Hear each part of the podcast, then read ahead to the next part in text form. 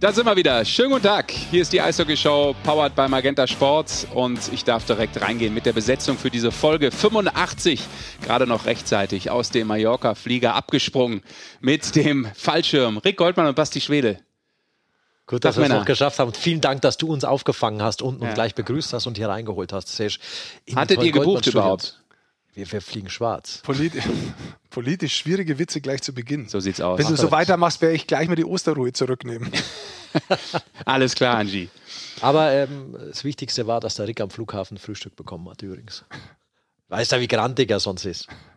So sieht's aus. Exklusivinterview heute übrigens in unserer Sendung mit äh, Corbinan Holzer. Das erste große, der erste große Talk mit ihm sozusagen nach äh, dem Ausscheiden in den Playoffs ähm, in der KL. Das ist bei uns auf der Agenda. Und was mir gestern noch aufgefallen ist, bevor wir ins Daily Business einsteigen, ähm, gestern sind alle Masken und Kostüme gefallen. Ich habe nämlich Fernsehen geschaut. Ich dachte zuerst, ich bin mal bei Love Island, aber ich war bei The Mask Singer und war mir sicher, das Dinosaurier-Teil, da muss Greg Goldmann drunter sein. Weil? Von der Statur, ja, oder? Ja, ja, einfach so der Dino, weißt du? The biggest on earth. Das hat er nicht ich, ich kann verdient. nicht das mitreden. hat er nicht verdient. Ich habe das nicht. Ich weiß ich auch nicht, ich kenne das auch nicht. Aber es war Sascha. hab- Es war Sascha drunter. Sascha? Ja. Der Sascha. Sänger, Sascha. Ja, nicht der Sänger. Ja. Also Du bist mit, auch nur mit, Sänger. Ja, aber der wird ja, der wird Der ja ohne SCH geschrieben, der wird ja nur mit SH geschrieben. ja. Okay. Toll. Wer hat das gewonnen? Sascha. Der war der Dinosaurier. Okay. Ich merke ich schon, ihr hab kennt euch in der Spiel- internationalen Unterhaltung, kennt ihr Nein, euch ich habe dieses Spiel noch nie gesehen tatsächlich. Man- Deswegen weiß ich auch nicht, wer da gewinnt oder wie man das Man hätte es anschauen müssen, hätte man mitreden können. Oh, ich habe Eishockey geschaut gestern, verdammt. Was hast du geschaut? Ähm, Iserlohn gegen München habe ich gestern gesehen. 8 zu 3. 8-3.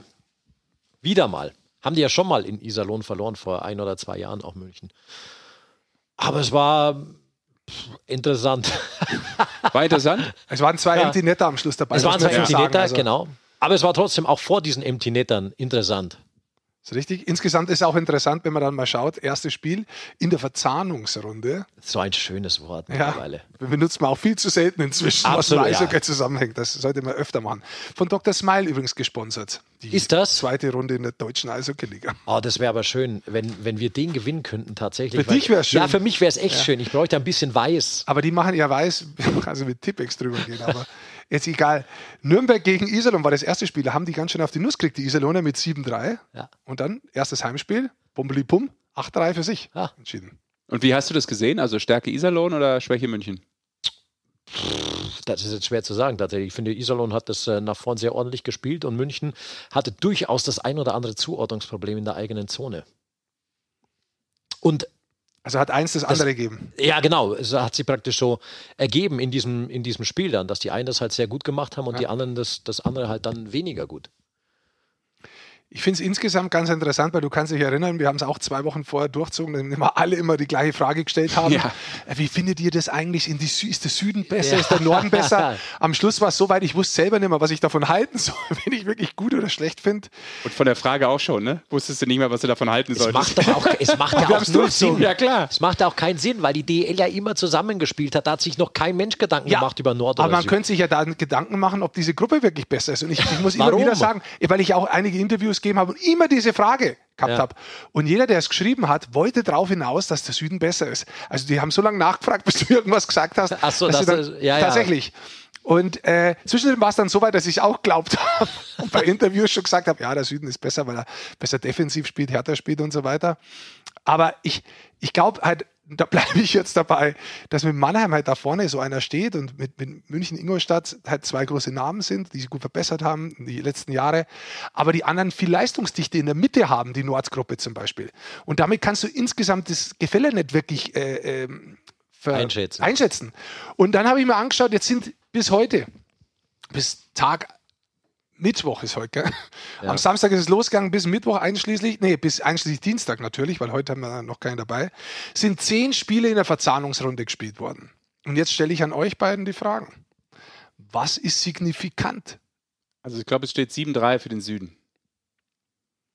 Das weiß ich. Jetzt muss er erst auf seinen Unterlagen Ja. nachschauen. Das ist aber eine, das meinte er gar nicht komplett überfordert. Scheiße, stimmt das jetzt? das hat überhaupt nicht aufgestimmt. Weil es ist ganz was anderes signifikant. Es ist signifikant, dass es von zehn Spielen neun Heimsiege gibt. Neun Heimsiege. Die einzigen, die daheim verloren haben, war Köln gegen Schwenningen. Alle anderen haben daheim gewonnen. Und dann sage ich dir, momentan gibt es ein ganz anderes Problem. Das ist ein mentales Problem, nämlich des Reisens, die vielen Spiele zu haben, sich auf einen neuen Gegner einzustellen, dahin zu fahren, nimmer in dieser Bubble zu sein, sondern sich erstmal auf was Neues einzustellen. Und mit dieser Reiserei momentan in Deutschland lange Wege zu gehen, wieder im Bus zu sein, möglicherweise übernachten zu müssen, wo nichts los ist, zu schauen, wo man was zum Essen herkriegt, tatsächlich Probleme, die man beim Reisen aktuell momentan hat, wenn man beruflich unterwegs ist, die jetzt erst einmal in der größeren Menge für fast alle Clubs zutreffen. Und das könnte ich momentan als viel spannender und signifikanter für die Ergebnisse ansehen, als wer wirklich gewonnen hat. Ja, ich finde es tatsächlich total interessant. Ich habe mich auch echt gefreut, weil ich habe die Woche Mannheim gegen Wolfsburg machen dürfen. Und ich habe mich echt gefreut, auch wieder ein anderes Team zu sehen. Einfach auch selber. Ich glaube, das geht den Mannschaften aus, dass du dich auf was Neues mal wieder einstellen kannst, dass du mal wirklich andere Spieler wieder siehst. Da geht es mir auch gar nicht darum, kommen die aus dem Süden, kommen die auf, aus dem Norden, ja. sondern ich habe mich echt gefreut, einfach zu sehen, okay, ob das jetzt im Norden ist, die spielen halt auch anders. Aber das ist jetzt nicht, ob Nord oder Süd, sondern Wolfsburg hat halt seinen eigenen Stil. Und den habe ich einfach jetzt lang nicht mehr gesehen. Und das ist einfach gut, sowas anderes auch wieder zu sehen. Du hast Mannheim gegen äh, Wolfsburg, Wolfsburg gehabt. Ja, das, und das war super. Weil Mannheim, wir wissen eh, Power ja, ohne 2 Ende. 2-1 übrigens Ausgang. 2-1, Power ohne Ende, die sie ja immer nicht über 60 Minuten so gern ausspielen, sondern halt nur so viel, wie sie es brauchen und dann halt spielen, wie, wie Mannheim da spielt, so ein bisschen auf Absichern, sage ich jetzt Reif, mal. ich nenne es Reif. Oder Reif, ja. Ich nenne es Reif. Der Pavel, hat, der Pavel hat im Interview zu mir gesagt, ich weiß nicht, was du da alles gesehen hast, weil ich gefragt habe, ob jetzt gegen Wolfsburg, die ja ein Defensivsystem, also echt, das ist richtig defensiv. Ähm, ob man da erwarten kann, dass Mannheim da mal 60 Minuten seine Offensivpower heute rauslässt. Und dann hat er schon gesagt, ja, das, das kann er sich nicht vorstellen, so auf die Tour. Und hat dann auch schön äh, mit der Führung, Führung hatten sie nicht lang, aber er hatte im ganzen Spiel eigentlich darauf geachtet, äh, dass die Defensive stimmt. Immer mit dem dritten Mann hoch hinten gespielt und so, weil er Angst hatte, so ein bisschen vor der Konterstärke von Wolfsburg, die die definitiv haben, haben sie gleich am Anfang gezeigt. Und es war einfach interessant zu sehen, diese Power von Mannheim, die die ja spielen können, auch diese Dominanz, dass die mal in einem in dem Drittel von, von Wolfsburg vielleicht eineinhalb Minuten spielen, ohne dass der Gegner an die Scheibe kommt. Und dann hast du Wolfsburg, die echt so eng vorm eigenen Torhüter standen, mit fünf Mann dieser Würfel, echt so Ziehharmonika-mäßig dann hin und wieder nur aufgegangen ist, um dann Konter zu setzen, der echt gefährlich war. Es hat das Spiel einfach ausgemacht. Es hat auch wegen, weil nur drei Tore gefallen sind, es hat total Spaß gemacht. Man merkt dir die Begeisterung ja. jetzt noch an. Ja, war ich wirklich, war echt begeistert. Echt ein ja, Spiel, das, das richtig Laune gemacht hat, wenn du mal zwei Teams hast, die komplett unterschiedliche Charaktere haben von der, von der Art und Weise, wie sie spielen wollen. Hat das Magenta Sports Mikrofon bestimmt geglüht, wie du kommentiert hast? Ja, bestimmt. Es liegt jetzt noch ganz heiß am Platz da. Der Toningenieur auf dem Ü-Wagen ist äh, kollabiert, weil es immer über im dunkelroten Bereich ausgeschlagen ist. Aus dem Ohr blutet. Ja, und das war halt, das war dann tatsächlich so ein Spiel, was noch Dramatik hatte, weil es ja der Markus Eisenschmidt 30 Sekunden vor Schluss ja, erst entschieden stimmt, hat. Ja. Mit einem wunderbaren Tor von Mannheim gespielt, ja. was tatsächlich auch so ein bisschen sich angedeutet hatte. Aber das ist ja cool, deshalb ich freue mich, guck mal, wenn wir heute aufnehmen, fahren wir zum Spiel Ingolstadt gegen genau. die Eisbären. Mhm. Das wird wirklich interessant. Das genau. schaue ich mir an. So da bin Powerhouses, ja. also wie das offensiv vor allem funktioniert, da ja, bin ich total heiß Absolut, drauf. beide offensiv sehr stark, beide auch mit sehr starken Torhütern.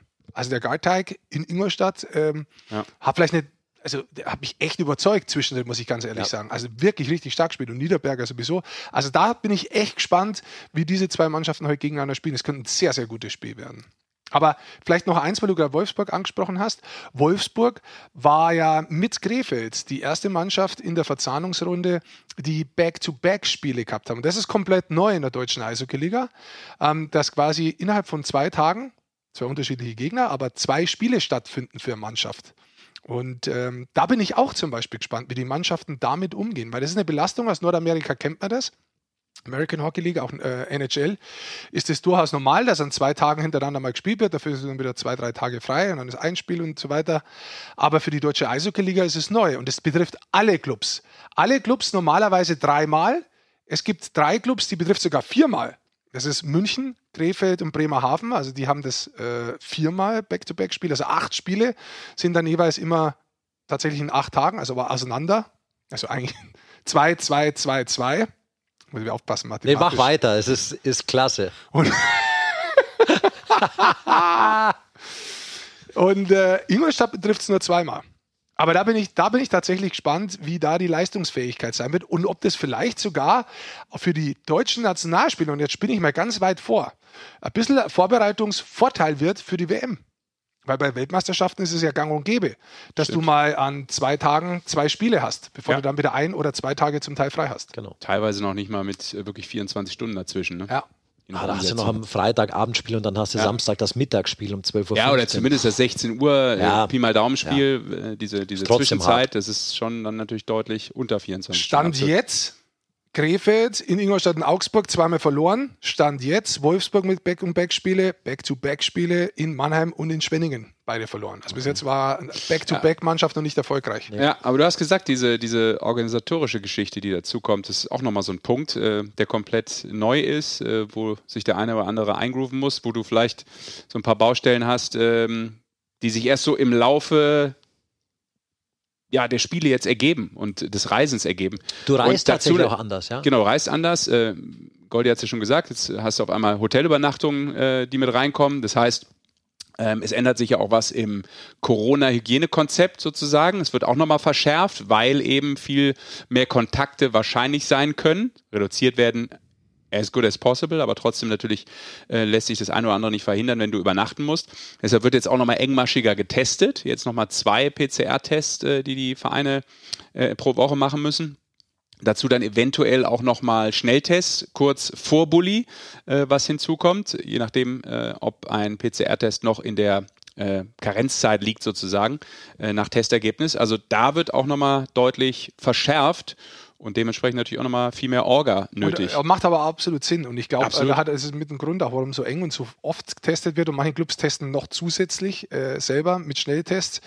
Ähm, warum man letztendlich auch so wenige Probleme hatte bisher, glaube ich, ist das ein Vorteil, wenn man sehr früh die Spieler, die es wirklich hatten, rausnehmen konnte, dass wenig Kontakt ist. Und ich glaube insgesamt, diese vernünftigen Tests ist was, das wo absolut Sinn macht von der Logik her, wenn man zum insgesamt gesehen ich ich Anführungszeichen, wieder normaleren Leben zurückkehren möchte, macht es insgesamt Sinn und vor allem im Profisport auch, wo dann auf dem Eis eben der Kontakt da ist, macht es einfach Sinn, dass du sicherstellen kannst, so gut es geht, dass zu diesem Zeitpunkt auszuschließen ist, so gut wie möglich auszuschließen ist, dass einer positiv ist. Wir dürfen nicht vergessen, wir hatten, haben jetzt im deutschen Eishockey in Warne das Beispiel, Deckendorf, ja, die, sind, die sind komplett raus, also keine Playoffs für die Saison sofort abrupt beendet.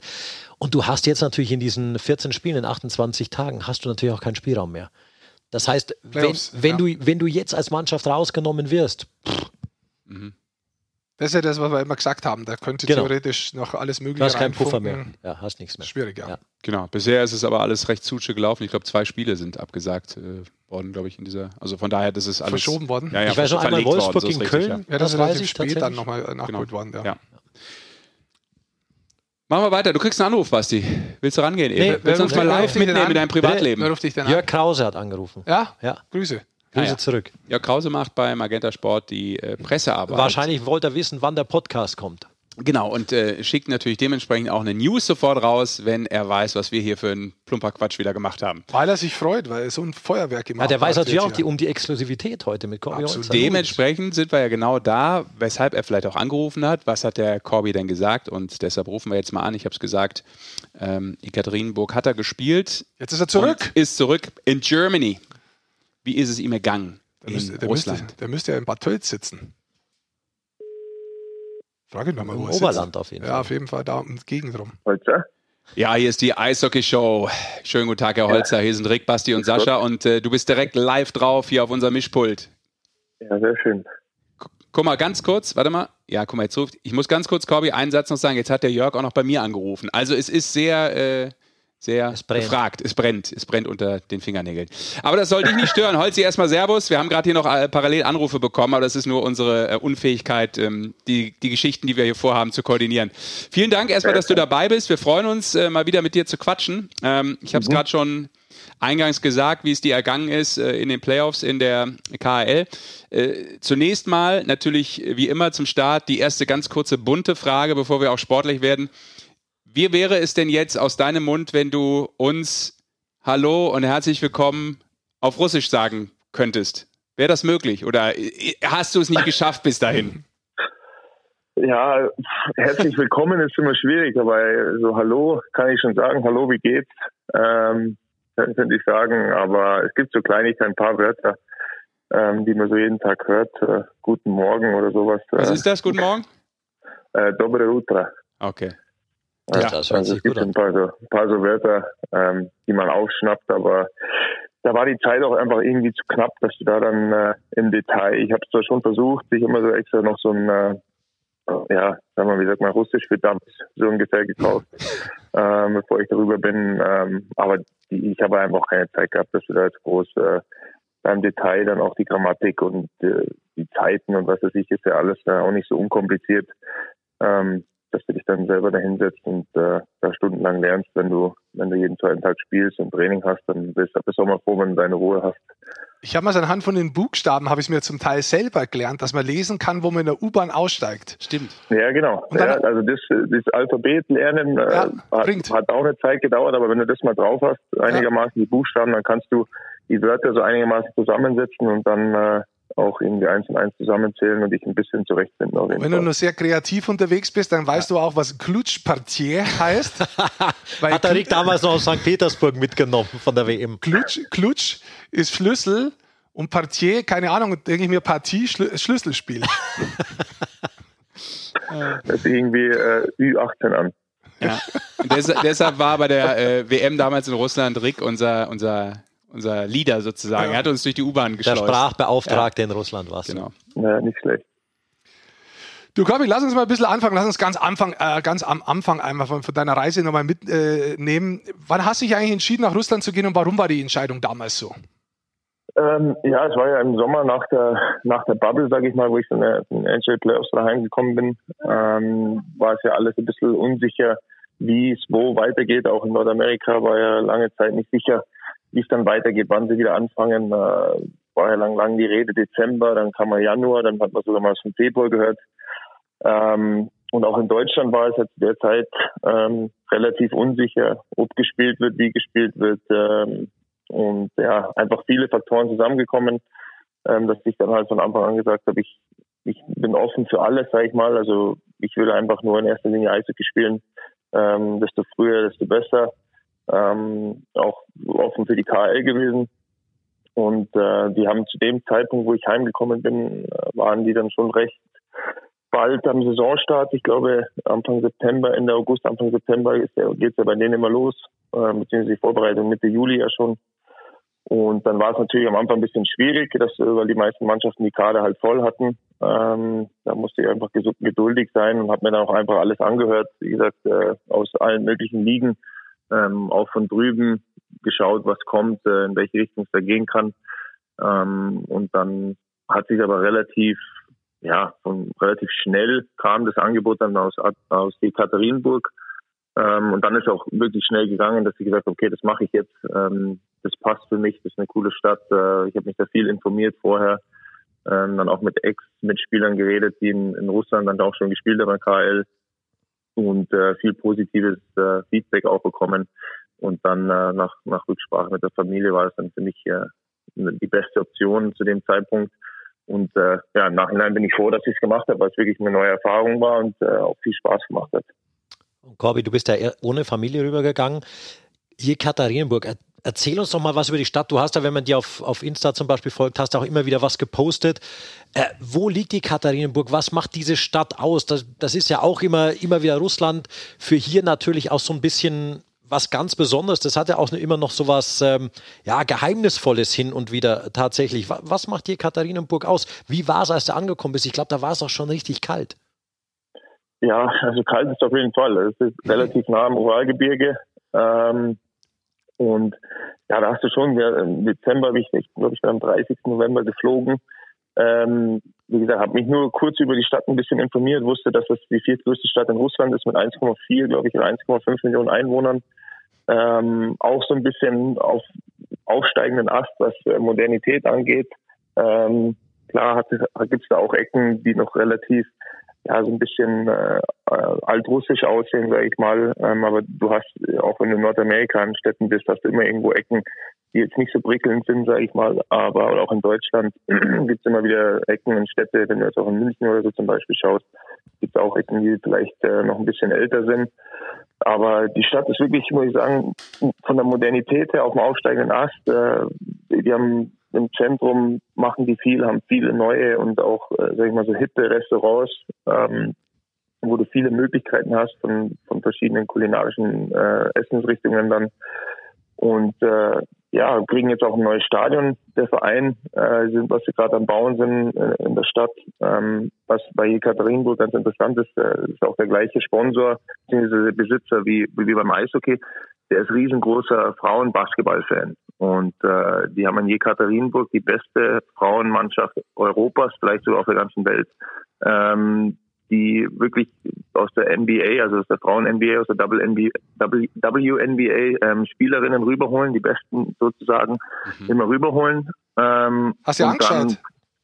Nee, ich hab, die haben gerade erst angefangen, wie wir schon fast wieder fertig waren. Ja. Ähm, ich habe aber im gleichen Gebäude gewohnt wie, wie ein paar von den Mädels, weil ich die auch mal gesehen habe, weil die, die siehst ja dann auch relativ schnell, äh, so viele Leute reden dann auch nicht Englisch und so viele große, große oder extrem große Frauen, die noch teilweise größer waren wie ich, siehst dann auch nicht so jeden Tag. Ähm, dann war es relativ klar, dass die ähm, vom Basketball sind, weil auch das Gebäude, in dem ich gewohnt habe, war auch so ein äh, ja, relativ neues äh, mehr ja, Wohnungsgebäude, äh, wie man es auch aus New York oder ähm, auch Toronto, wo ich jetzt war, ähm, kennt.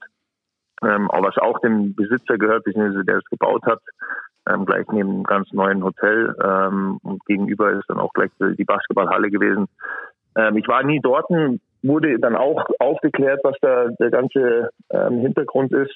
Ähm, wie gesagt, die, holen sich da mal die besten Spielerinnen aus der, aus der WNBA, wenn die gerade Pause haben. Also die Spielerinnen spielen eigentlich das ganze Jahr durch. Die spielen in der NBA drüben und kommen dann, wenn die Saison in Europa losgeht, rüber ähm, und spielen eigentlich zwölf Monate durch. Und äh, ja, die schießen da alles wirklich in Grund und Boden. Also ich habe da einmal ein Ergebnis gesehen, ich glaub, weiß nicht, ob das Europa League war oder ähm, in der russischen Liga, aber da war irgendwie Endstand 104 zu 38. Und ähm, also das ist wohl relativ, äh, was ich jetzt so mitbekommen habe, wirklich die beste Frauenbasketballmannschaft in der, in der Welt, scheinbar, aber zumindest in Europa. Und äh, der Besitzer ist einfach ein riesengroßer Fan. Spannend. Lass uns aber mal ganz kurz zum Eishockey zurückkommen, äh, äh, Corby. Mhm.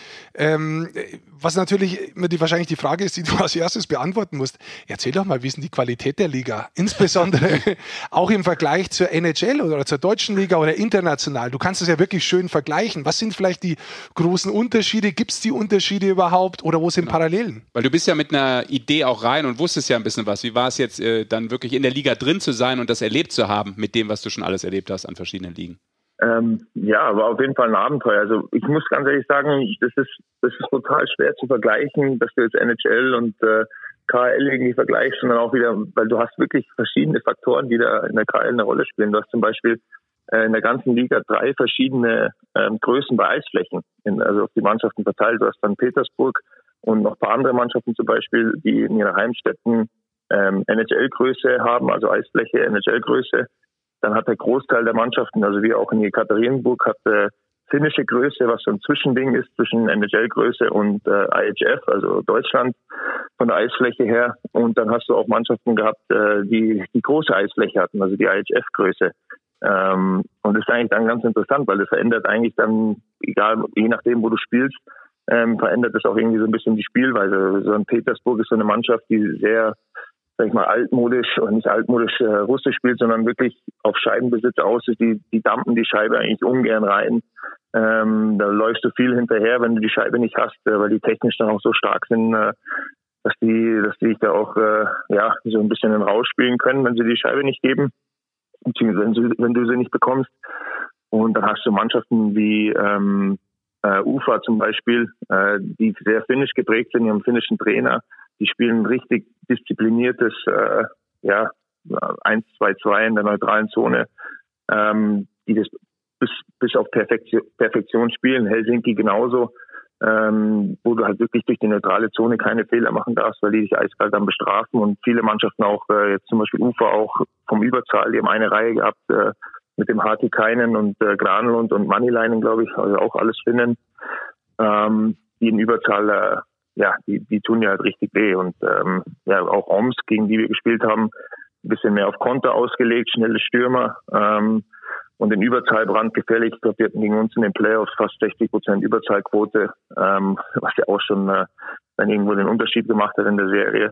Und aber du hast auch Mannschaften ähm, wie Kasan, die mit allen vier Mannschaft, äh, allen vier Reihen eigentlich brutal äh, vorchecken, hart spielen, äh, schnell sind, technisch stark sind, defensiv da fast gar nichts zulassen, wo du wirklich äh, jede Chance, die du kriegst, musst eigentlich fast ein Tor machen, weil ja was schwierig ist, genauso wie äh, ZSKA Moskau, ähm, die defensiv, die die Spieler dann auch mal 1-0 gewinnen, wenn es ist oder wenn es sein muss. Ähm, du hast so die ganze Breitband, Breit, äh, Breite vom Eishockey, sage ich mal. Also alle Möglichkeiten, dass du sagst, äh, ja, es ist eigentlich spannend. Jedes Spiel ist irgendwie anders von, von Taktik geprägt.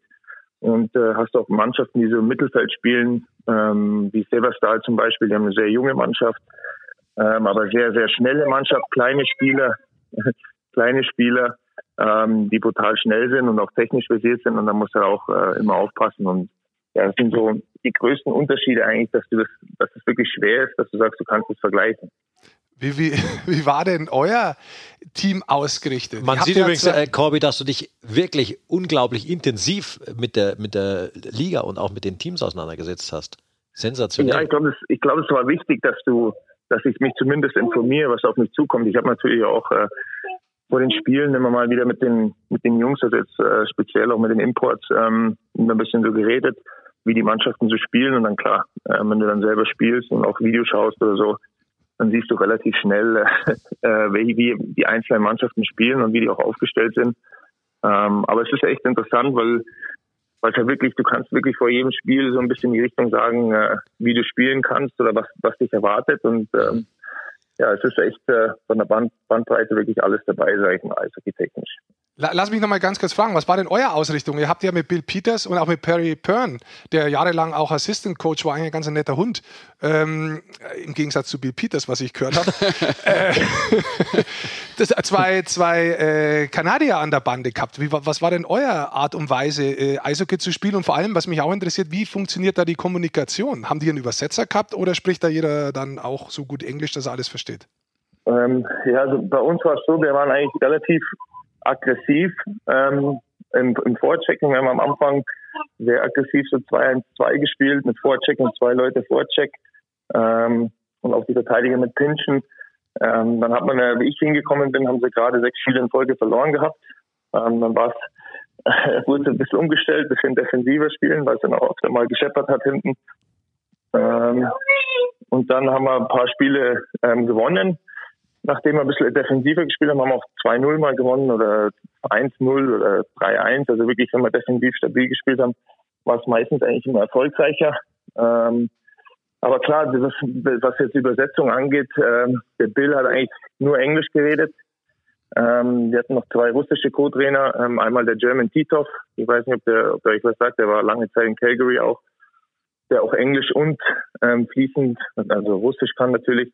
Mhm. Die waren die Co-Trainer und die haben eigentlich äh, das meiste dann übersetzt, also auch in den Meetings oder so, weil es waren wirklich Spieler dabei, die Englisch vielleicht verstanden haben, aber nicht so gut gesprochen haben oder vielleicht auch weniger verstanden haben, als es ein bisschen schneller wurde. Ähm, dann war es schon wichtig, dass da ähm, Trainer dabei waren, die das dann auch übersetzt haben. Und äh, ja, es war natürlich nicht ideal, sage ich mal, aber wenn man wenn das sich einspielt, ähm, dann geht das schon irgendwie. Also wie gesagt, es war auch, wenn, wenn der Co-Trainer mal, der russische Co-Trainer mal das Meeting in Russisch gemacht hat, dann hast du mal gemerkt, wie das ist für die, für die Russen, die kein Englisch reden. Ähm, wenn du halt einfach eigentlich gar nichts verstehst. Du warst halt dann bei mir. Ich, der hat da geredet, ich habe das Video geschaut, ähm, konnte dann ungefähr erahnen, über was geredet wird. ähm, aber im Detail weißt du halt wirklich, am Ende stehst du da und sagst, okay, ähm, Auf geht's. Muss ja nochmal nachfragen. Geh mal, Jungs. Was, haben wir, was haben wir jetzt gemacht? Oder was, über was wurde jetzt genau geredet? Aber es geht dann schon. Also wie gesagt, äh, du kannst da, kannst dich da schon zurechtfinden. Es gibt ein paar Jungs, äh, der Dan Sexton zum Beispiel, der ist auch schon seit sieben Jahren in, in der KHL spielt, ähm, der auch beides kann, also Englisch und Russisch, der dann auch ein bisschen übersetzen konnte, ähm, wenn irgendwas war. Aber im Großen und Ganzen war natürlich, glaube ich, Kommunikation wirklich ähm, der erste Faktor auf jeden Fall. Du hast auch echt mit, mit einer Legende noch zusammengespielt dort. Äh, tatsächlich, der spielt auch immer noch. Pavel Datsjuk darf man nicht vergessen. Was ist das für ein Typ? Du hast ja in der NHL auch gegen ihn gespielt und so. Wie ist der da in der Mannschaft? Ist, der, ist es so ein bisschen der, der russische Jaromir Jager mittlerweile tatsächlich, der immer spielt, der nie aufhört und der, der wirklich auch alles gewonnen hat in, in einer sehr großen Karriere? 42 Jahre inzwischen halt. Ja.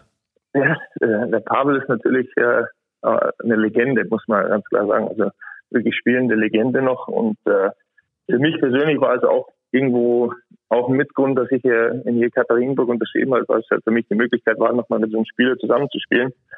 Ähm, und wenn du den natürlich erlebst, der Pavel ist ein ganz ruhiger, also wirklich äh, eigentlich schon fast zurig manchmal, aber ähm, natürlich ein Ausnahmespieler, auch im Training. Und wenn du den Spiel beobachtest, wenn du dich ein bisschen auskennst in dem Sport und auch selber mal gespielt hast und auch nicht nur die Spiele anschaust, sondern vielleicht auch mal ein bisschen auf die Details im Spiel achtest, wie einer defensiv spielt, wie einer mit dem Schläger arbeitet, ähm, in der, im, beim Vorcheck oder so, ähm, dann sind das Sachen, die macht er unglaublich gut und das ist halt immer wieder eine Augenweide, dem dann zuzuschauen. Und äh, war für mich natürlich äh, total, hat total viel Spaß gemacht, mit dem zu spielen und in einer Mannschaft zu sein, weil er auch ein lustiger Typ ist. Ähm, wie gesagt, sehr ruhig, aber trotzdem lustig. Ähm, und ja, wenn du dann siehst nach dem Training oder so, wenn wir eine Stunde Training hatten und der dann mit den jungen Spielern danach noch Keeperway spielt und die quasi in der Telefonzelle eigentlich ähm, nochmal die Scheibe durch die, durch die Hosenträger spielt, das ist immer ganz lustig, weil er mit 42 halt einfach den Spaß noch an dem Sport hat, dass er das nach dem Training noch sich die Zeit nimmt und da danach also auch so Kleinigkeiten macht und mit den Jungs spielt und äh, ähm, ja, ist schon immer wieder, äh, immer wieder ganz interessant gewesen zu sehen. Du, was mich noch interessiert ist, äh, hat es denn drüben, das ist die eine Frage, äh, auch Spiele gegeben mit Zuschauern, also wo Zuschauer da waren und was mich dann insgesamt in dem Zusammenhang auch interessiert ist, äh, da ist ja viel zu reisen, ähnlich wie in der NHL mit Zeitzonen. Hat es da irgendwie mal interessante Spiele gegeben? Wir reden ja gerade in Deutschland drüber, dass es so Back-to-Back-Spiele gibt, die man normalerweise ja nicht kennt, aber in Russland ist das ja auch durchaus gang und gäbe. Ähm, ja, also wir hatten am Anfang von der, wo ich gekommen bin, am Anfang hatten wir in, in unserer Region noch keine Zuschauer. Ähm, da waren eigentlich Geisterspiele auch. Wir hatten dann aber in verschiedenen, also in Moskau, in Moskau hatten sie, glaube ich, 50 oder 20 Prozent Zuschauer. Ähm, auf dem Ufer hatten sie Zuschauer. Mein erstes Spiel war in Kasan. Ähm, da hatten sie auch, glaube ich, ich glaube 30 Prozent Zuschauer. Ähm, und das war dann schon immer ganz interessant zu sehen, äh, wie das dann mit Zuschauern ist. Weil du bist ja einfach, ich bin vom Deutschland Cup gekommen, wo keine Zuschauer da waren. Und auch in der NHL aus der Bubble raus, ähm, wo keine Zuschauer da waren. Ähm, das war dann schon immer ganz interessant. Oder beziehungsweise die, die Erfahrung in Kasan war dann irgendwie ja, so ein bisschen surreal. Wenn du rausgehst und da sind dann einfach 6.000, 7.000 Zuschauer da oder 5.000 Zuschauer. Ähm, war dann schon irgendwie komisch. Und ich glaube, im Januar haben sie dann bei uns auch in der Region ähm, aufgemacht und äh, ich glaube 30 Prozent erst zugelassen. Und zu den Playoffs oder kurz vor den Playoffs waren es dann 50, 60 Prozent. Und wenn du jetzt, wer die KL verfolgt, der sieht auch in Ufer, ähm, waren es glaube ich, boah, also gefühlt war es ausverkauft, wenn du das Spiel angeschaut hast. Ähm, aber da waren glaube ich schon 11.000, 12.000 Leute im Stadion. Und auch in, äh, in den anderen Stadien sind die Stadien eigentlich relativ nicht ausverkauft, aber ähm, ja, ich würde schon sagen, dass diese 50 bis 75 Prozent Auslastung haben. Ähm, und was ja für die Playoffs auch irgendwo nochmal die, dieser extra, dieser extra Kick ist. Und ja, soweit äh, Auswärtsfahrten. Wir hatten eine Auswärtsfahrt, die war brutal, muss ich sagen. Ähm, da haben wir in Amur Khabarovsk heißt die Mannschaft äh, gespielt. Die sind äh, direkt an der, an der chinesischen Grenze, da bei Vladivostok da hinten äh, kannst du eigentlich ein, ein Fernglas nach Nordkorea schauen, so ungefähr. ähm, und äh, da sind wir, wir haben vier Stunden Zeit oder Zeitvorsprung nach Deutschland ähm, von Jekaterinburg gehabt. Ähm, Khabarovsk war dann nochmal fünf Stunden extra drauf, also von uns fünf Stunden, insgesamt neun Stunden nach Deutschland voraus. Ähm, wir haben dann an einem Tag da gespielt, an einem Tag gespielt, sind am Tag vorher, haben wir in der Früh trainiert in Jekaterinburg, ähm, sind dann nach Hause, haben am Abend ähm, unser Zeug gepackt, sind dann wieder zum Stadion beziehungsweise direkt zum Flughafen. Um 10 Uhr abends dann losgeflogen. Über Nacht, äh, sechseinhalb Stunden, sieben Stunden Flug ungefähr. Ähm, sind dann über Nacht da geflogen, sind dann in der Früh, ich glaube so um zehn, halb elf, dann Ortszeit angekommen in Khabarovsk, ähm, sind direkt ins Hotel gegessen, dann nochmal Powernap gemacht, sag ich mal, drei Stunden Nap nach, nach dem langen Flug. Ähm, hast einen brutalen Chatlag auch irgendwo gehabt durch die Zeitverschiebung. Ähm, und dann zum Stadion und direkt gespielt. Da war das erste Drittel natürlich nicht so prickelnd. Da musste erst mal schauen, äh, der ein oder andere, das, das eine oder andere Red Bull mehr ähm, vom Spiel. Und äh, auch selber musste irgendwie schauen, ein oder den einen oder anderen Kaffee mehr getrunken vom Spiel, dass du irgendwie wieder reinkommst. Ähm, haben dann in der Overtime äh, oder ja in der Overtime verloren. sind dann aber direkt nach dem Spiel äh, weitergeflogen nach Astana, ähm, die Mannschaft, die in Kasachstan ist.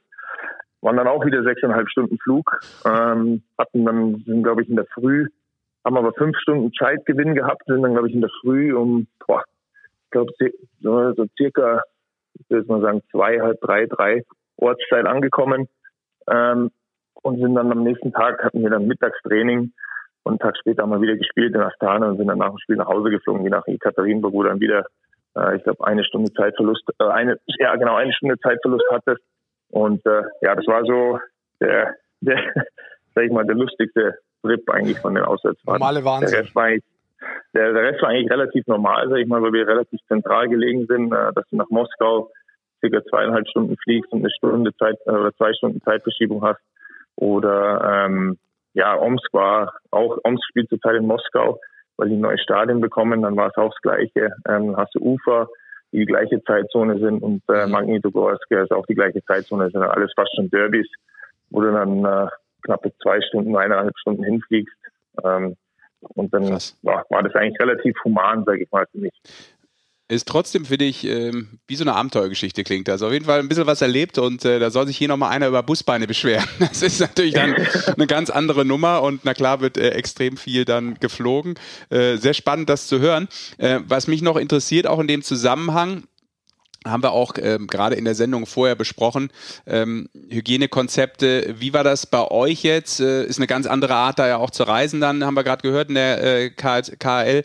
Ähm, seid ihr oder bist du dann auch geimpft worden als Sportler? War das äh, verpflichtend in der Liga? Oh, andere Frage, hast du Sputnik im Körper? nee, habe ich nicht. Also uns wurde es auch nicht angeboten. Ähm, bei uns war halt die Sache auch so, ich bin nach Ekaterinburg gekommen, zu dem Zeitpunkt im Dezember, ähm, da hatten die, hatte die ganze Mannschaft schon Corona gehabt. Ähm, die waren in der Saisonvorbereitung beim, beim Turnier, ich weiß nicht mehr genau wo, ich glaube in Magnitogorsk, mhm. ähm, wo dann Spieler bei Magni, glaube ich, äh, positiv getestet haben und die alle untereinander gegeneinander gespielt haben. Ähm, und dann in Jekaterinburg einer nach dem anderen positiv getestet wurde. Und äh, das ist quasi so ein bisschen durch die ganze Mannschaft gegangen zu dem Zeitpunkt. Und äh, ja, da war ich so der Einzige, der es noch nicht gehabt hatte. Und äh, ja, es hat dann auch nicht so lange gedauert. Ich glaube, ich hatte, wir hatten dann die erste Auswärtsfahrt Kasan, ähm, Moskau, St. Petersburg und Magnitogorsk und dann hat man die erste Pause schon im Dezember, Länderspielpause. Und äh, ja, da hat es mich dann auch relativ erwischt, äh, gleich durch die ganze Reiserei. Ähm, ich hatte dann auch äh, nach glaub, drei Wochen oder was ich dort war, oder vier Wochen, äh, dann Corona ähm, Gott sei Dank relativ Symptom, wenig Symptome oder leichte Symptome und äh, ist dann ganz gut gegangen. Aber soweit ich weiß, haben die, der, die, die Impfstoffe, habe ich auch wenig mitbekommen im Land, wo ich da da war, dass der Ding wie großartig äh, geimpft wurde oder sonst irgendwas. Also mhm. habe ich jetzt nicht so mitbekommen. Aber wir haben jetzt von den Hygienekonzepten eigentlich hat ganz gut, ähm, war das eigentlich ganz okay. Ähm, auch immer mit Maske natürlich unterwegs, viel ähm, aus der Kabine ähm, und auch äh, am Flughafen. Gut, wir hatten jetzt unseren eigenen Flieger, dann ging es eigentlich ganz gut. Ähm, wir haben, glaube ich, jeden dritten, vierten, fünften Tag getestet, normalerweise in der Regel. Ähm, das war eigentlich auch ganz okay. Wir haben auch Antikörpertests gemacht, also das Blut abgenommen wurde und alles. Also es war jetzt nicht äh, so strikt, wie es vielleicht in der NHL jetzt in der Bubble war und alles. Ähm, aber es, es waren auf jeden Fall Hygienekonzepte da. Und mhm. äh, hat dann auch jetzt zum Schluss raus eigentlich, glaube ich, ganz gut funktioniert, weil alle Mannschaften eigentlich hier dann auch durchgespielt haben. Dann sind wir auf jeden Fall froh, dass das dann äh, ja. einigermaßen gut weggesteckt hast, Corby. Russland immer so ein bisschen Geheimnis. Und es gibt ja, wer das vielleicht kennt, von Bernd Brückler, der schon mal früh drüben war, ähm, Felix Schütz war drüben, wenn man mit, sich mit denen unterhält. Es gibt ja auch immer sehr abgefahrene Geschichten in, in Russland um so Mannschaften rum, ums Eishockey überhaupt. Hast du auch so eine Geschichte, wo du sagst, das erlebst du tatsächlich nur in Russland und nicht äh, irgendwo anders vielleicht? Also so eine, so eine Schockergeschichte habe ich eigentlich keine erlebt. Also ich muss wirklich sagen, meine Erfahrung jetzt da drüben war sehr positiv. Ähm, die, der Staff außenrum ums Team arbeitet brutal hart. Also wir hatten einen, einen äh, Equipment Manager, sage ich mal, oder Betreuer halt, der sich ums Equipment hauptsächlich kümmert. Ähm, zudem schicken sie Ausrüstungsgegenstände aus der ganzen Liga, also Spieler aus der ganzen, ganzen Liga. Jeder, der mal Eishockey gespielt hat, länger, ähm, weiß, wie heilig dann manche Ausrüstungsgegenstände sind. Äh, Ellbogenschoner wechselt man ungern, Schienbeinschoner. Jeder hat so sein altes Zeug von vor zehn Jahren so ungefähr, bis es auseinanderfällt. Und der, das ist so einer, der, der richtet dir alles. Also zu dem schicken sie wirklich alles. Das war so ein Typ, ähm, der kann alles irgendwie wieder herrichten. Und äh, haben wirklich aus der ganzen Liga schicken die dem Ausrüstungsgegenstände. Wenn der eigene Betreuer das nicht mehr richten kann, dann schicken sie es zu ihm und äh, der richtet es dann und schickt es dann wieder zurück. Äh, solche Sachen. Ähm, aber so im Großen und Ganzen, wie gesagt, so diese Horrorgeschichten, was man immer mal wieder gehört hat oder diese verrückten Geschichten, habe ich jetzt eigentlich eigentlich keine erlebt. Klar, wenn ich wenn ich jetzt vergleiche mit NHL nach dem Auswärtsspiel oder so, ähm, wo du in der NHL nach dem Spiel in die Kabine kommst, äh, die Taschen liegen schon draußen, ähm, die Betreuer haben eigentlich zu 80 Prozent ihr Zeug schon eingepackt, weil natürlich jeder zum Flieger will, mhm. ähm, dass es weitergeht, ähm, dass du in die nächste Stadt kommst oder nach Hause kommst oder sonst was. Äh, das ist in Russland halt eher ein bisschen bequemer. Also da kommst du in die Kabine rein, äh, da hat noch keiner was irgendwie zusammengepackt. Äh, da fangen die Betreuer dann gerade mal an, ihre Sachen zu packen, soweit, die Schleifmaschine vielleicht mal einpacken oder so, oder diese Kleinigkeiten. Also da kannst du wirklich damit rechnen, wenn ein Spiel um zehn aus ist, abends, na, wenn es um sieben spielst, für halb acht, ein Spiel ist um zehn, halb elf aus, vor, boah, also vor, ja, ich sag mal jetzt ganz grob geschätzt, vor eins kommst du eigentlich nicht weg. Ähm, weil die lassen sich halt so viel Zeit dann auch mit zusammenpacken. Dann fährt der Teambus eigentlich zeitgleich mit dem Truck los, äh, der die Ausrüstung fliegen stellt. Dann kommst du den Flieger, dann sitzt du mal eine Stunde im Flieger, weil der Flieger erst geladen werden muss mit den Ausrüstungsgegenständen und alles. Ähm, da lassen sie sich Zeit, ähm, gewöhnst dich auch dran, weil es irgendwie schön ist, dass du nach dem Spiel noch ein bisschen Zeit hast, äh, sag ich mal, Cooldown zu machen oder vielleicht auch ein Workout zu machen. Ähm, ich bin da eh immer so einer, der ein bisschen länger dann sitzen bleibt in der Ausrüstung und äh, damit auch kein Problem hat. Aber das war so eine Sache, die war so ein bisschen am Anfang eine Umstellung, weil halt wirklich alles ein bisschen gemächlicher geht, was jetzt kein, kein negatives, äh, keine negative Aussage sein soll, sondern man gewöhnt sich einfach dran. Aber russische Gemütlichkeit. Ja. genau, aber im Vergleich zu NHL dauert halt alles ein bisschen äh, länger dann auf eine Auswärtsfahrt, bis es weitergeht. Also nicht so ganz krankhaft äh, strukturiert organisiert, was ja dann auch manchmal äh, schön sein kann. Genau. Ähm, ja, also ich will jetzt nicht sagen, ich will jetzt nicht sagen unorganisiert, aber es ist halt alles ein bisschen gemächlicher. Ja. Also trotzdem organisiert, aber es dauert halt alles ein bisschen länger.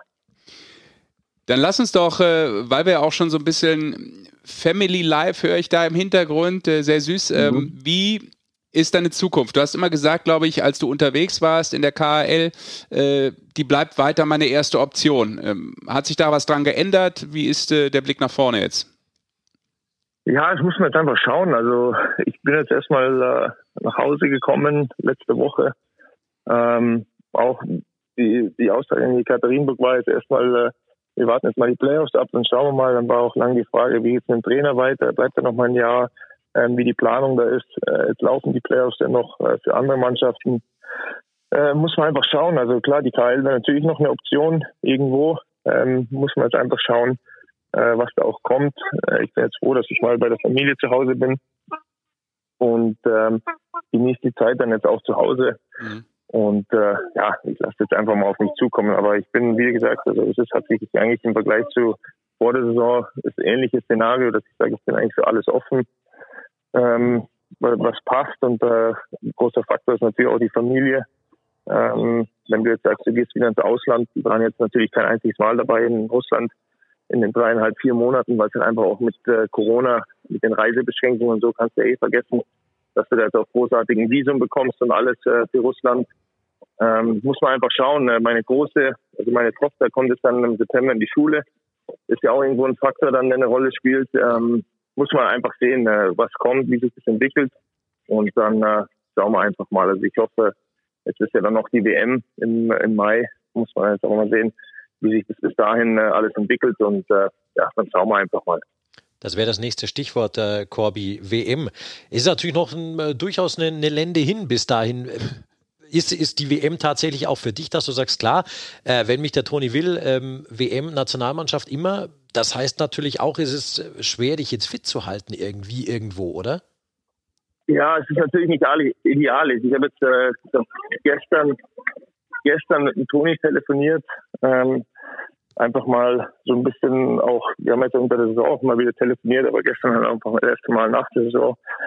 Ähm, der kann natürlich jetzt auch noch nicht hundertprozentig sagen, wie das abläuft, ähm, weil das alles halt auch irgendwie so, ja, schwierig zu sagen ist. Vorbereitung, haben wir Vorbereitungsspiele, wie sieht die, die Situation an den Riga aus? Wird es eine, eine feste Bubble, sage ich mal, wie in der NHL oder ein bisschen lockerer? Ist halt alles schwer zu sagen, weil du die Situation nicht voraussagen kannst, wie sich das entwickelt. Ähm, aber im Großen und Ganzen, sage ich mal, ist für mich Nationalmannschaft immer ähm, ein Thema. Also wenn der Toni sagt, er hätte mich gerne dabei, ist für mich immer eine Ehre, dass ich bei der Nationalmannschaft dabei bin, wenn ich Zeit habe und äh, gesund bin. Und äh, da muss man jetzt einfach schauen. Wir haben jetzt gesagt, äh, wir schauen jetzt mal, ich glaube, wir hatten heute nochmal oder morgen einen Call mit der IHF, wo sie vielleicht ein bisschen mehr Infos bekommen und ähm, dann schauen wir einfach mal weiter, wie sich das entwickelt. Aber es ist klar, wenn ich jetzt, äh, wenn ich auf jeden Fall die WM spielen würde, ähm, dann sind es noch zwei Monate fast, ähm, die ich ohne Spiele machen würde. Dann müsste ich jetzt schauen, dass ich kann, ich kann jetzt in Tölz aufs Eis gehen. Ähm, das ist kein Problem. Ähm, aber Spielen ist natürlich ist natürlich nicht so einfach dann. Aber äh, ich hoffe natürlich, dass da vielleicht irgendwie die Möglichkeit besteht, dass man Vorbereitungsspiele hat mit der Nationalmannschaft. Ähm, dann reichen mir auch äh, als alter Hund, sage ich mal, zwei, drei Spiele oder so, oder vielleicht auch ein oder zwei Vorbereitungsspiele, dass du einigermaßen wieder im Dampf bist. Und ich habe jetzt viel, äh, viel Eiszeit gehabt in Jekaterinburg, die letzten Spiele fast immer 30 Minuten. Ähm, dann ist es schon, äh, dann geht es eigentlich schneller, bis du wieder drin bist. Aber klar, zwei Monate ohne irgendwas ist natürlich dann nicht so ideal. Ja, was mich trotzdem vielleicht noch interessiert, ähm, hast du eigentlich noch Kontakt gehabt zur NHL oder hast du das ein bisschen verfolgt? Insbesondere, was mich natürlich auch interessiert, mit Tim Stützle ist ja da momentan auch einer drin, ein Junger, der für Furore sorgt und mit Dreiseitel wieder einer äh, oder immer noch der Dreiseitel, der genauso weiterspielt als wie das Jahr zuvor. Wie kriegst du das mit? Ja, also ich, ich, ich bekomme schon mit, äh, vielleicht jetzt ein bisschen weniger wie die Jahre zuvor, wo du halt direkt an der Quelle saßt, sage ich mal, ähm, aber ich sehe schon immer die Ergebnisse, ich sehe die Highlights. Ähm, Leon natürlich, ähm, was der wieder abliefert, heuer äh, auch wieder, ähm, ja, sagen wir Spitzenklasse. Ähm, der Timmy ist jetzt auch so das erste Mal, dass ich ihn so richtig spielen sehe oder auch in den Highlights oder so. Ähm, spielt eine super Rolle da in Ottawa, macht einen guten Job, äh, was man so mitbekommt. Und ähm, ist natürlich das deutsche Eishockey auch wieder äh, überragend, dass du da wieder einen neuen hast äh, oder nochmal einen jüngeren Spieler der dann auch wieder nachschiebt in die Liga und alles. Und äh, ja, also ich verfolge schon, soweit es geht, natürlich auch die Mannschaften, wo ich gespielt habe, jetzt Toronto, Nashville, äh, Anaheim natürlich immer wieder. Und äh, ja, soweit es geht, verfolgen wir es natürlich, aber es ist nicht mehr so extrem, äh, wie wenn du direkt ist, äh, an der Quelle sitzt, wie gesagt. Hast du denn die Möglichkeit gehabt, die deutsche Eishockey-Liga ein bisschen zu verfolgen? Weil du musst ja eigentlich ein bisschen Kontakt haben zu einigen Jungs, nicht nur, weil du mit denen privat gut verstehst, sondern weil du auch in der Spielervereinigung, die ihr neu gegründet habt, ja aktiv bist. Ja, also DEL ist genau das Gleiche. Also ähm, das Magenta, Magenta Sport funktioniert eigentlich ganz gut. Ähm, auch in Russland, das hat in Nordamerika auch immer funktioniert mit der App und alles, dass man dann ähm, die Spiele oder auch zumindest die Highlights anschauen kann. Ähm, und klar, wie du sagst, äh, über die SVE sind wir natürlich da in Kontakt. Wir haben eine eigene Gruppe, WhatsApp-Gruppe. Und ähm, da sind wir eigentlich immer wieder vernetzt. War ich jetzt, muss ich ganz ehrlich eingestehen, äh, in letzter Zeit nicht mehr so aktiv äh, an den Planungen dabei oder auch bei den Meetings dabei, weil es meistens immer durch die Zeitverschiebung äh, ein bisschen schwierig war für mich in Russland, weil wir entweder selber gespielt haben oder ähm, ich da schon im Bett war oder sonstiges. Dann war es immer ein bisschen schwierig, aber ich habe dann halt die Protokolle mitbekommen und äh, auch die, die einzelnen Gespräche und auch um was es geht, immer wieder mitbekommen. Aber jetzt, wo ich wieder in Deutschland bin, wird es natürlich auch wieder ein bisschen äh, intensiver dann dabei sein irgendwo, dass man schaut, dass man da ähm, ja, weiterhin dranbleibt und äh, Sachen nach vorne treibt. Mhm. Aber Entschuldigung. Bastian, bitte. Hast, hast du das Gefühl, da geht was nach vorn? Hast du das Gefühl, dass die SVE tatsächlich auch schon Akzeptanz jetzt erfährt von der Liga, vom ganzen Umfeld, dass man da wirklich äh, was damit bewegen kann?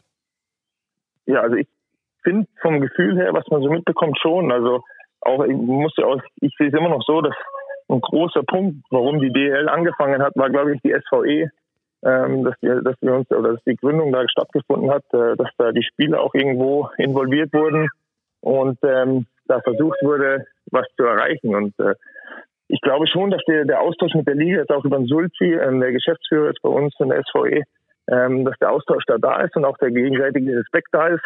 Und äh, ähm, auch ja, sag ich mal, die Wertschätzung da ist und man dann schon versucht, zusammen irgendwie Lösungen zu erarbeiten. Und das soll es ja auch sein. Es ist ja kein Gegenpol ähm, zur Liga, es soll kein Gegenpol zur Liga sein, sondern es soll ja wirklich ähm, eine Hilfe sein oder ein Zusatz, dass man einfach die Spieler mitnimmt und äh, und dann einfach auch äh, zusammen das Bestmögliche rausholt fürs Eishockey in Deutschland weil du das auch gerade angesprochen hast und vorhin auch nochmal das Family Life mit äh, eingebracht hast, auch mit äh, Schulanfang, das sind ja alles so Themen, die man dann auch versucht zu planen. Du hast gerade die Schwierigkeit auch schon angesprochen, ähm, dass es nicht möglich war, für deine Family mal nach Russland zu kommen. Ähm, und weil wir gerade bei der DEL sind, äh, wäre das auch jetzt schon eine Option für dich? Ist es ein Gedankenspiel zu sagen, okay, pass auf, ähm, ich kann mir jetzt auch slowly but surely vorstellen, ähm, meine Karriere vielleicht nicht zu beenden, aber auch den nächsten Schritt, den ich jetzt gehen würde, in der DEL zu machen? Ist das eine Option in deinen Gedankenspielen, gerade was dann auch ähm, die Familie anbetrifft? Ja, klar. Also würde ich jetzt lügen, wenn es nicht so wäre. Ähm, ich, ich, glaube, dass die DEL schon äh, langfristig gesehen für mich eine Option sein wird, die ich eigentlich immer, wenn, wenn mein Vertrag ausgelaufen ist, ist es immer so eine Sache, dass man alle Optionen prüft. Ähm, da war die DL jetzt auch die letzten Jahre schon immer dabei. Also wenn ich keinen Vertrag hatte, war es immer eine Option, dass man darüber redet, ähm, sich unterhält. Was macht am meisten Sinn, sportlich gesehen, ähm, auch ehrlich gesagt finanziell? Ähm, was ist möglich und äh, in welche Richtung soll es dann auch gehen mit der Familie und auch äh, mit meiner Planung nach der Karriere? Und äh, da ist die DL auf jeden Fall äh, immer eine Option. Und klar, desto älter man wird, ähm, sage ich mal, dass du, oder auch, desto älter die Kinder werden, ähm, desto mehr wird es natürlich eine Option, dass mit der Großen in die Schule kommt und alles, ähm, muss man sich dann auch mal zweimal überlegen, ob man dann äh, da weltweit irgendwo rumreisen will oder sonst irgendwas von der Familie dann weg ist ähm, und dann verschiedene Sachen nicht mehr so mitbekommt oder vielleicht auch ähm, ja verpasst, sage ich mal. Deswegen ist es auf jeden Fall ähm, klar äh, eine Option, die ich dann auch prüfen werde, ähm, wo man sich natürlich auch schon austauscht und unterhält. Äh, wenn ich jetzt mit meinem Agenten rede oder so, ähm, gibt es schon verschiedene Möglichkeiten. Ähm, aber wie gesagt, wie ich vorher gesagt habe, also für mich sind eigentlich alle Optionen irgendwo ähm, möglich, sage ich mal.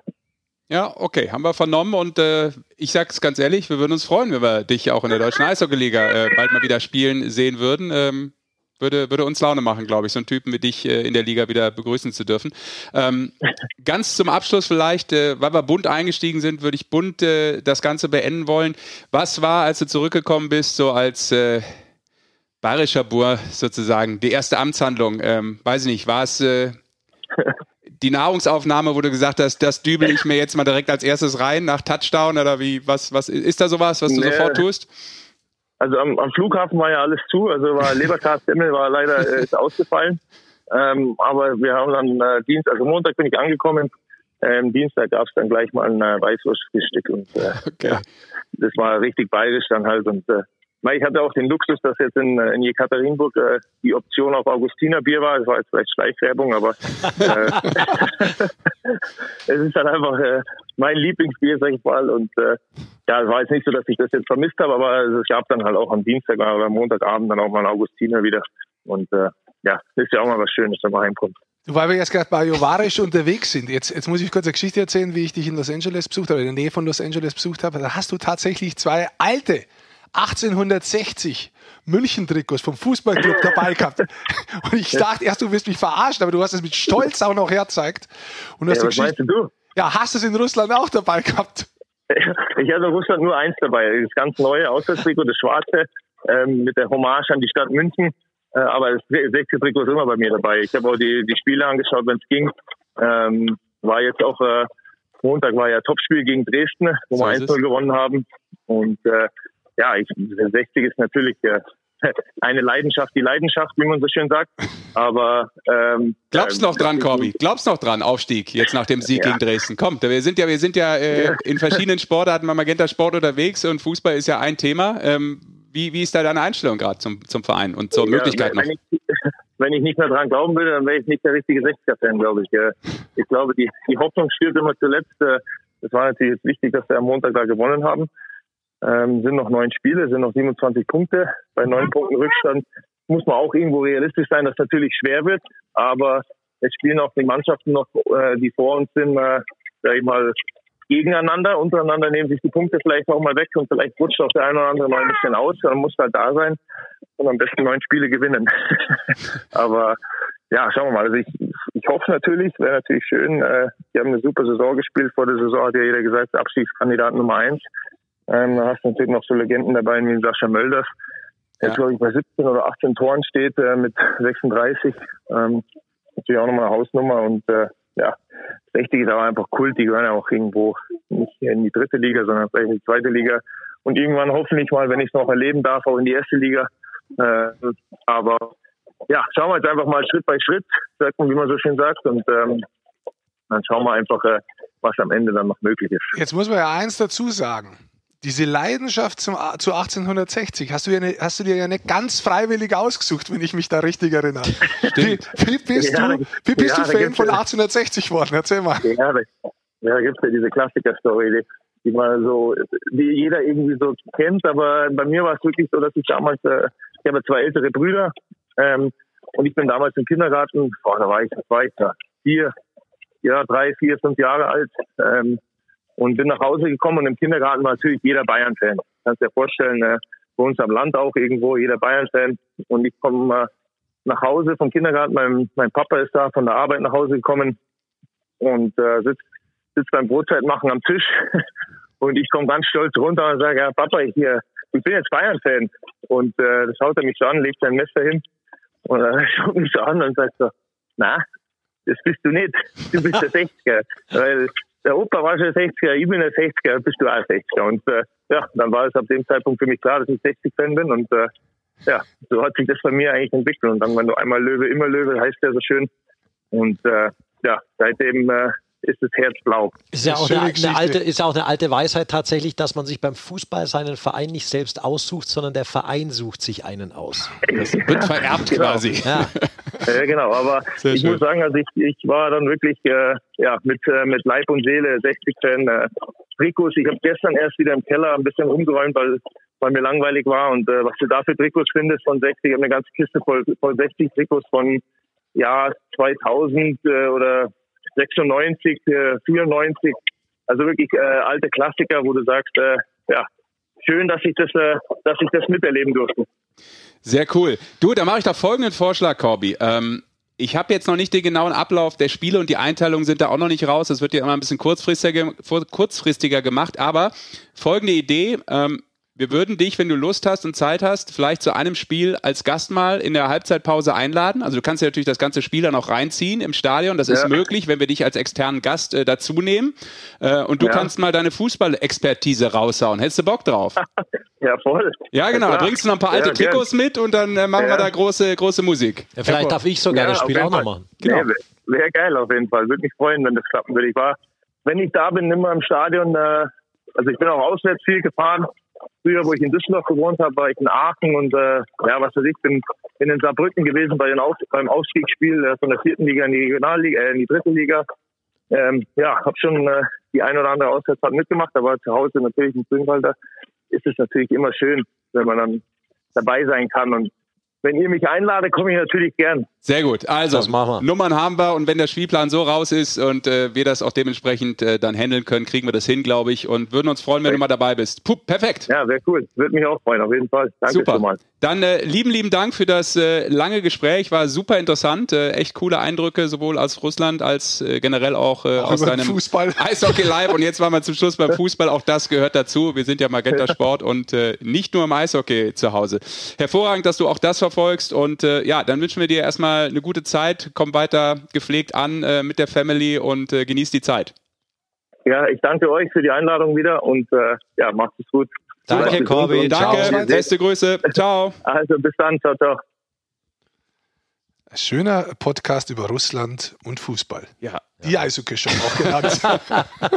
ja, aber das ist doch cool. Und ich finde, man, ja, man, hört auch sofort die Leidenschaft da raus. Ne? Das ist jetzt nicht nur, ich bin mal irgendwie Fan von, sondern da steckt ja was hinter, wo er überall schon hingereist ist. Und äh, wenn der jetzt nicht so viel unterwegs wäre äh, und immer im Ausland wäre, wäre er wahrscheinlich, äh, hätte er eine Dauerkarte und würde bei jedem Spiel rumhängen im Grünwalder. Vielleicht lässt mich der Corby mal wühlen. Ich bin ja auch so ein, so ein Alt-Trikot-Freak. Wutzler, Wühler. Ja, cool. Aber ich wage, mir, ich wage mir die alten Trikots. Du bist ja Jean-Pierre Papin.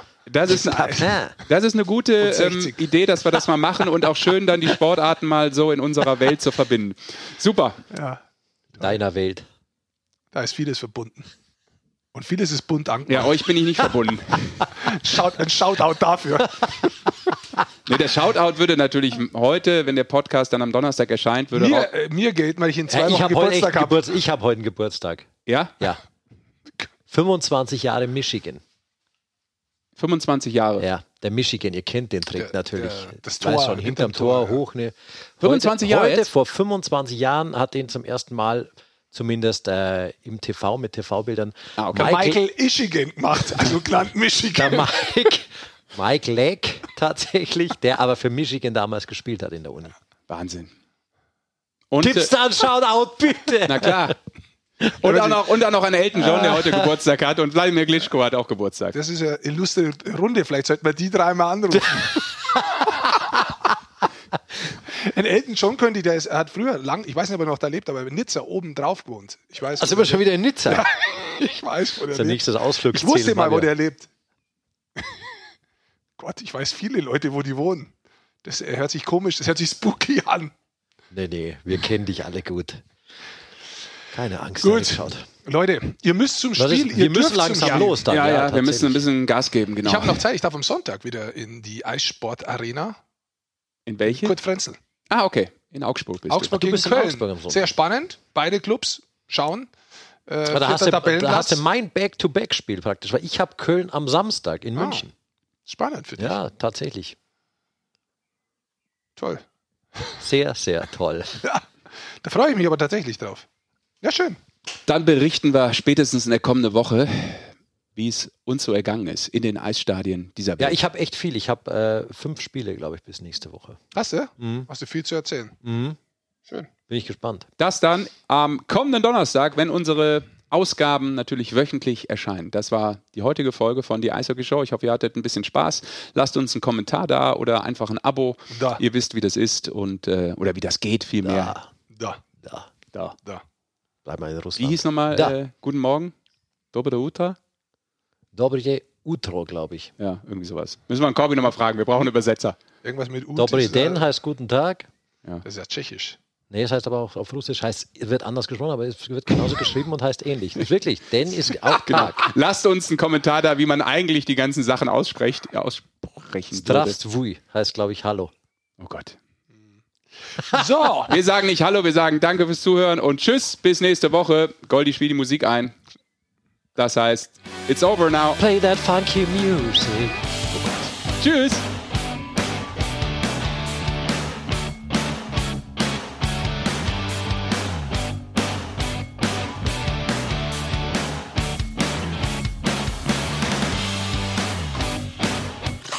Alle Spiele der Penny DEL live. Nur bei Magenta Sport.